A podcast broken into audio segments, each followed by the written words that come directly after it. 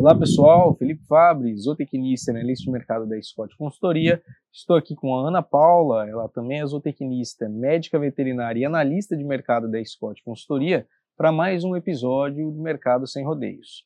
No mercado de hoje, a gente vai falar a respeito do mercado do boi, que vem sofrendo uma forte pressão de baixa no mercado interno, apesar do período de entre-safra, e também um pouco sobre os dados do Departamento de Agricultura dos Estados Unidos a respeito da safra global em 2023-2024.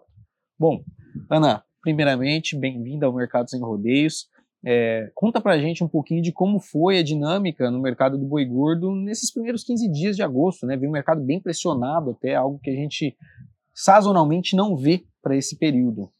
É, obrigado, Felipe, e um prazer estar aqui com vocês hoje, comentando sobre o mercado. Bom, Nessa primeira quinzena de agosto, a gente viu fortes tendências no mercado com relação aos preços, uma queda, né, nessa primeira quinzena de 10% uhum. quase uhum. no preço do boi destinado ao mercado interno.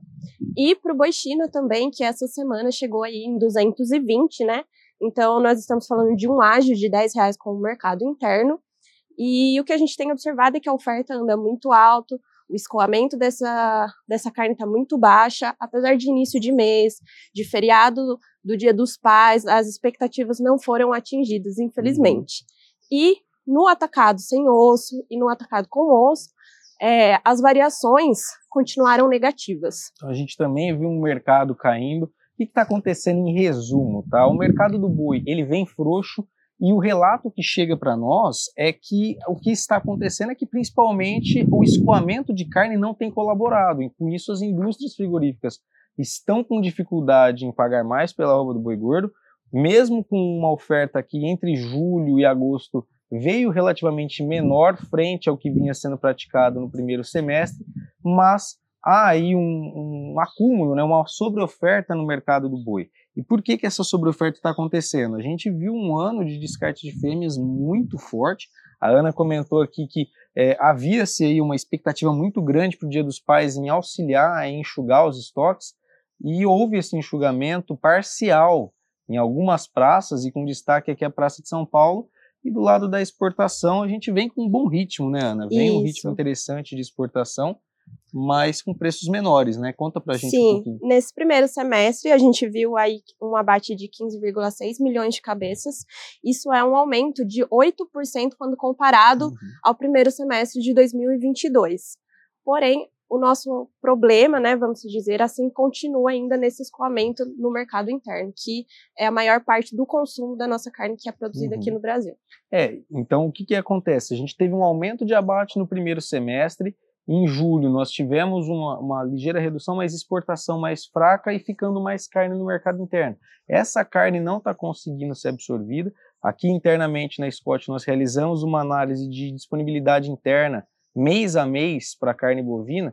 E em julho, para a gente ter ideia, nós atingimos aí um dos maiores patamares com relação à oferta de carne no mercado interno. Então, sobrou, chegou aí, sobrou é, é modo difícil de se falar, né? mas houve aí uma oferta que o mercado não vinha recebendo há um bom tempo, pelo menos três anos aí no radar, que a gente não viu o mercado com tanta carne ficando para o mercado interno. E aí, isso no atacado e no varejo, a gente vê até reflexos dessa, dessa sobreoferta. Os preços caíram no atacado, caíram também no varejo, quando a gente leva em conta, caíram com uma menor intensidade do que no mercado do boi, mas os preços eles estão chegando aí mais acessíveis ao consumidor doméstico. Cabe a gente entender como que o mercado interno vai responder a essa oferta nos próximos meses. Então a gente tem que é, ver pelo, no radar aí, deixar no radar adiante, como vai ser esse comportamento, porque esse pode ser o principal ponto que a gente pode ter de recuperação nos preços,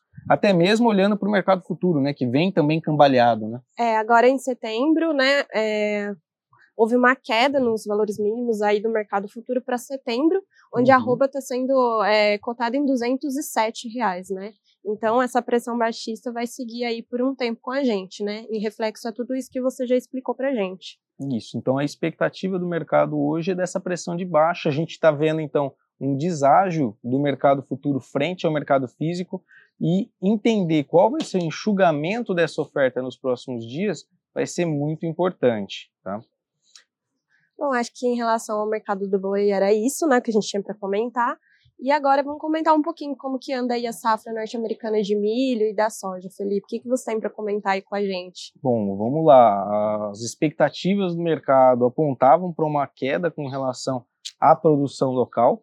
Uh, acho que a Ana tem até alguns números mais precisos do que eu, mas essa queda ela veio é, no último relatório de oferta e demanda do mercado do boi é, no mercado do boi, no mercado de grãos, tá?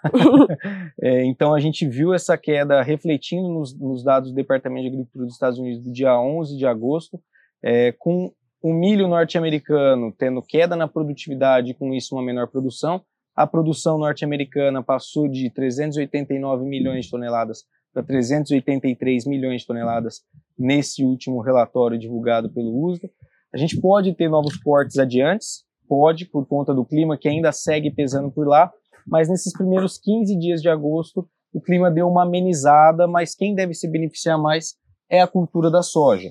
Soja que também veio com cortes pelo Departamento de Agricultura dos Estados Unidos, veio com corte na casa aí de cerca de 2 milhões de toneladas para a produção norte-americana, estava estimada ali próximo dos 123 milhões de toneladas, hoje já trabalhando mais próximo dos 119, os dados do, do departamento, é, e com isso, a, a, produção global ela também sofreu aí uma queda com relação às suas expectativas.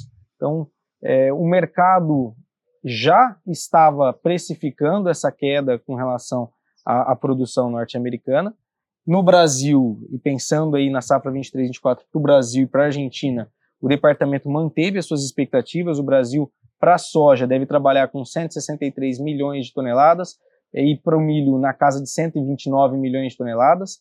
É, para a Argentina, a gente deve ter uma recuperação frente à produção nessa safra 22-23, que foi muito impactada pelo clima, mas a gente passa a ter uma maior dinâmica com relação à perspectiva de produção na América do Sul a partir do mês de setembro. Então, por enquanto, esses dados eles são mais uma expectativa dentro do que foi a última safra a se confirmar a partir de setembro. Tá? Bom, acho que para hoje que a gente tinha para comentar referente ao mercado era isso. Quero fazer um convite para vocês para acompanhar a nossa equipe do Confina Brasil, que está na sua terceira rota, para você poder se acompanhar, né, é, essa viagem de informações que bem bacanas que a galera está trazendo para a gente. Só seguir as mídias sociais do Confina Brasil ou as mídias da Scott Consultoria ou pelo site confinabrasil.com.